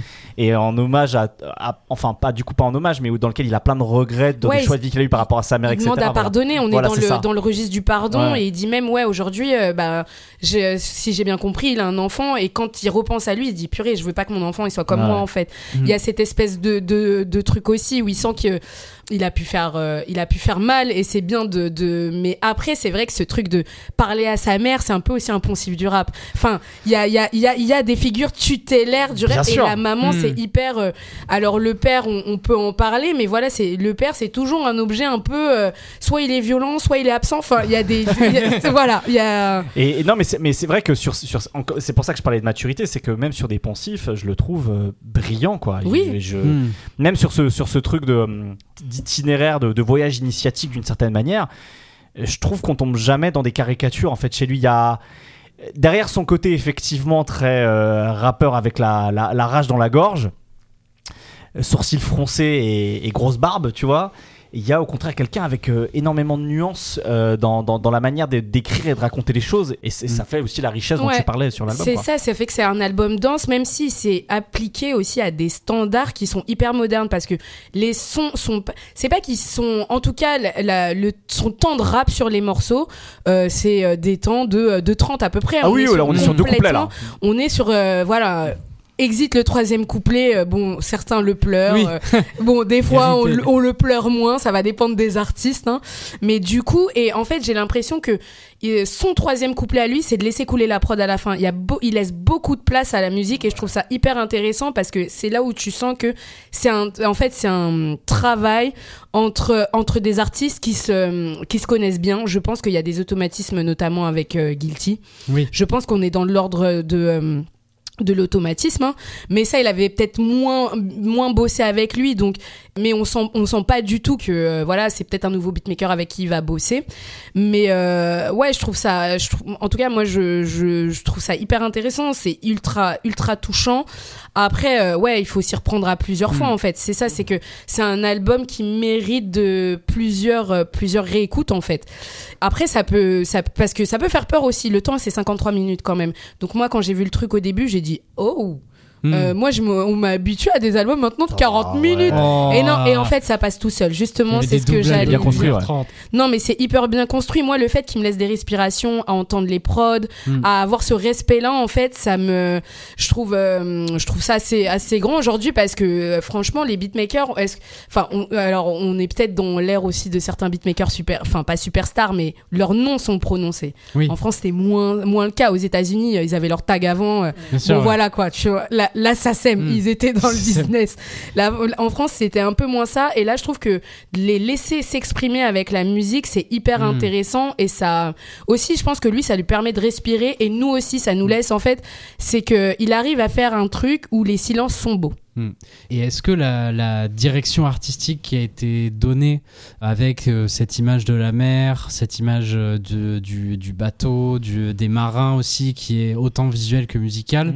C'est une force pour vous dans l'album ou c'est quelque chose d'artificiel euh, Non, c'est. Euh, bah, vas-y, vas-y. Moi, je trouve ça pas mal parce que c'est de l'ordre. On parle, ça s'appelle Caravelle. C'est il y a de l'ordre du voyage. Après, on, chacun voyage comme il veut, mais là, il a choisi ce truc de la mer, peut-être parce que ça, il y a, on voit à l'horizon assez loin, en fait, mais on, on sait jamais vraiment ce qu'on voit. Enfin, il y a, il y a la mer, c'est quelque chose de- d'assez particulier. C'est assez fascinant pour l'humanité, et en même temps, euh, la mer, elle peut apporter son lot de bonnes choses. Choses ou son lot de mauvaises choses, notamment Bien des sûr. caravelles, quoi. C'est Mm. pas toujours. voilà, donc il y a, il y a aussi ce côté, euh, il y a aussi ce côté-là. Et puis, euh, je pense que, ne serait-ce que. En, en général, dans l'humanité, l'eau, ça a quelque chose, c'est quelque chose d'important, c'est vital pour nous. Mais il y a autre chose, c'est le passage, c'est la transition. Enfin, ça me Mm. rappelle un peu Constantine, le film. Et il y a ce côté-là Ouais, où l'eau, c'est quelque chose. Ouais. Comme ils disent, c'est euh, ça lubrifie le passage. Enfin, à un moment, ils disent ça. Donc, on- mais il y, a un- il y a un truc de cet ordre-là, hein, de l'ordre de l'ésotérie aussi un petit peu, ou du moins spirituel. Et comme disait Jean-Claude Van Damme, l'eau c'est la vie, dans 20 ans on n'en aura plus. Bah, je crois que. Voilà, j'ai envie de terminer là-dessus. Voilà, On a commencé avec Jean-Claude, on finit avec Jean-Claude. Merci Raphaël. Avec plaisir. Je, je suis là pour distiller de la culture. Ouah, pff, un vraiment énorme cu- culture générale. Bah, T'as justement, quand, même bugué sur le culture au début, ça faisait énorme cul. Je, je te- remercie, je te remercie, Brice. ne le coupe pas au montage, j'assume. Euh, bon, bref, on va passer au coup de cœur. Raphaël Oui. voulait nous parler d'un rappeur qui a 151 auditeurs par mois sur Spotify. Ouais, mais c'est tout ce qu'on aime. C'est Voilà. très précis et je suis heureux d'en avoir un face à moi. Voilà. Quel est ton coup de cœur, Raphaël? Alors, je vais vous parler d'un rappeur rennais qui s'appelle Yas. Ça s'écrit Y-A et à la place des deux S, il y a deux euh, dollar signs, deux, deux- deux symboles de dollars. Il fait partie d'un groupe, alors je sais pas combien ils sont, je crois qu'ils sont deux. Euh, je suis à peu près C'est sûr. le début d'un groupe. C'est le début d'un groupe, d'un duo qui s'appelle le, le Tipeee Mob, qui ont sorti, alors eux, ils ont sorti un, un EP euh, fin juillet. Mais moi, je vais vous parler du coup du EP de Yas, qui pour le coup, lui, est sorti fin août, qui s'appelle Pray for the Mob. Et comme euh, l'indique un peu son nom, il y a, beaucoup de, références euh, musicales euh, au rap américain.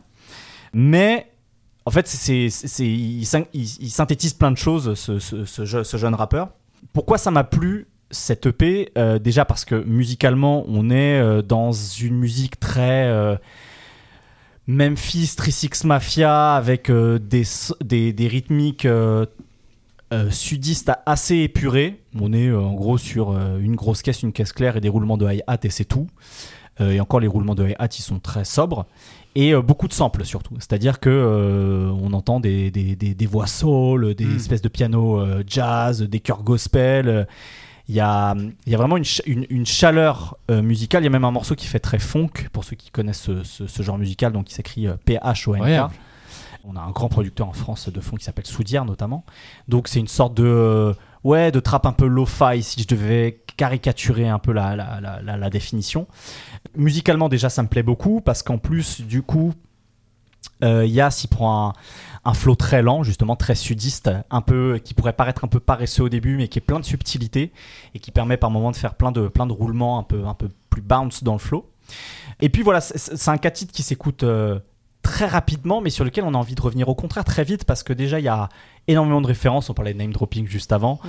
et c'est des références très éparses. Il peut aussi bien passer d'un- d'une phase comme euh, je suis Dupontel dans Bernie, Mm. euh, je suis euh, je suis je suis je suis Bouga dans Belzins euh, Belzins Breakdown ou euh, je suis euh, je suis DMX quand il est au fond du trou quoi. Donc il y a Ah. il y a, Mm. on, on passe de vraiment plein de références comme ça et qui sont toujours à propos par rapport à ce qu'il veut raconter. hein. On n'est on n'est pas juste sur, sur, sur un panthéon euh, imaginaire de, de plein de références pop culture.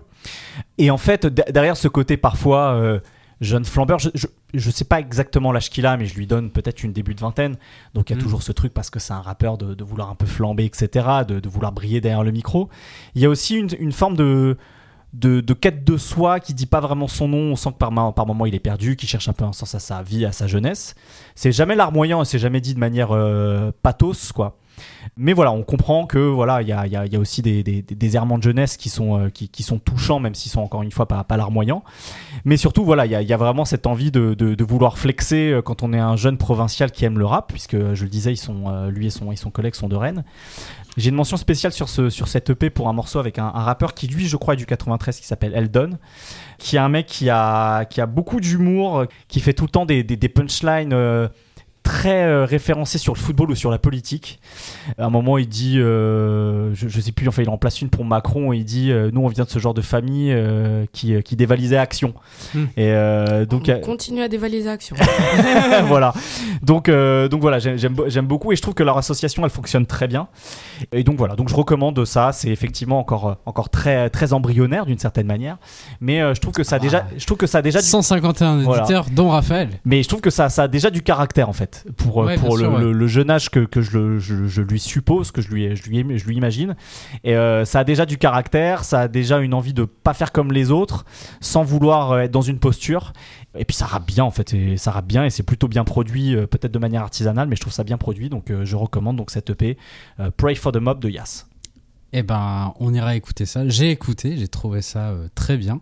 Surtout le, le côté euh, un peu, euh, il y a un côté homemade mais bien fait quand même. Voilà, c'est sais pas comment dire, Exactement, euh, ouais, ouais. C'est c'est aussi qui m'a plu. Alors qu'on Et- est dans une, une- une industrialisation accrue, accrue Ouais, de ce genre musical. sûr, ouais. Il, il Ce fait côté-là, tout. voilà. Euh, il fait les prods ou il Alors, a un je- beatmaker avec qui il bosse Alors ou- je ne sais, je ne sais pas si- qui, qui a fait les prods parce que comme ils sont justement encore très peu connus, il n'y a pas de page. Genius, Oui, voilà, etc. ça. Tu vois. Peut-être que, alors peut-être que depuis ici, j'ai pas regardé Ouais. depuis où, donc c'est peut-être le cas. Mais du coup, je ne sais pas si c'est lui qui s'autoproduit ou s'il y a des, si, si c'est quelqu'un d'autre qui fait, qui fait des prods pour lui. Et moi, mon coup de cœur, c'est euh, un projet qui est sorti euh, cet été, qui s'appelle euh, Oblivion, du rappeur Zoomy avec euh, le producteur euh, Abel 31 Ah, ou là-dedans, toi. Abel 31. Ah, bah, c'est pas moi, mal, hein. ça digue les tréfonds de SoundCloud. hein. Et en gros, Zoomy effectivement fait partie de toute cette nouvelle scène de rappeurs issus de SoundCloud avec La Fève, Rilo, dis aussi d'une certaine manière, qui mélange un peu le rap avec euh, plein de sonorités, que ce soit euh, de l'hyperpop, euh, du rock, de Ça la musique gros électronique. Le digicore, comme Le digicore. et c'est vrai que depuis quelques mois, je m'intéresse beaucoup à cette scène et euh, j'ai bah, découvert euh, ce projet de, de Zoomy avec euh, le producteur Abel 31 qui fait une très belle année. Et alors, comment décrire Oblivion? Déjà, je pense qu'il faut parler de la pochette qui représente un château issu du jeu vidéo Kingdom Hearts. Oblivion, euh, si je dis pas de bêtises, euh, c'est euh, la l'espèce d'épée clé du jeu vidéo Kingdom Hearts. Donc c'est un peu une, ambiance et une esthétique hyper numérique, électronique entre guillemets.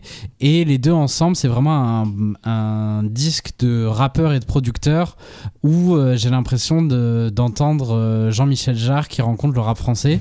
Et c'est vraiment un espèce de, de rap de sensation où, euh, le, où vraiment il y a des sonorités hyper avec des synthés hyper euh, poussés. C'est euh, du l'illusiver encore plus psychédélique où euh, vraiment j'ai trouvé ce que j'ai vraiment aimé dans ce projet, c'est il y a une vraie synergie entre euh, Abel 31 et Zoomy qui ont vraiment fait un projet à deux et c'est pour ça que d'ailleurs que Abel 31 est crédité sur tous les morceaux. J'aime beaucoup cette scène parce que j'ai l'impression que elle expérimente et elle tente de faire aller le rap français vers d'autres horizons et sur Oblivion c'est vraiment quelque chose que j'ai euh, moi beaucoup ressenti en l'écoutant. Donc c'est un peu, euh, d'une certaine manière, si, si, si je comprends un peu le- l'esthétique, on est sur euh, presque un peu des enfants de Laylo, quoi, d'une certaine manière. Oui, un peu, sur- bien sûr. alors, sur, du sur quelque chose- sur des portes qu'il a ouvertes. Je dis pas Voilà, que c'est la même ça. chose, Mais sur, sur Ah des oui, possibles qu'il a ouverts. J'ai vu un c'est sûr. tweet par rapport à ça et ça m'avait justement euh, interloqué. Donc je suis allée écouter Zoomy. C'est comme ça que j'ai Mm. découvert par rapport. à- Enfin, franchement, moi je suis assez euh, Team Brice là-dessus. Je trouve ça hyper intéressant et tout. Euh, mais après, c'est un peu cette génération de rappeurs comme Winter Zuko, tout ce genre Ouais. de. Toutes, toutes ces, toutes ces écoles-là en fait. Après, ouais, et je pense qu'il y a des producteurs qui vont en sortir comme Abel 31. Dans une autre mesure, moi, j'en big up, que j'aime bien, c'est euh, Taemin Teken. Franchement, je pense qu'avec Wishy, il a fait un Teken, il boulot. est et il est fort. trop fort. Il est fort. Il est trop trop fort. Ouais. Enfin voilà, c'est un peu cette école-là aussi. Tous ces... Et puis je trouve que ce qui est intéressant, c'est qu'il y a une synergie entre tous ces... Oui, tous ils, ces se, gens-là. ils se soutiennent beaucoup entre Mm. eux. euh, euh, ils travaillent énormément aussi les uns avec les autres. Et surtout, ce qui est intéressant, c'est qu'ils mettent très énormément en avant les producteurs. Euh, Il était temps.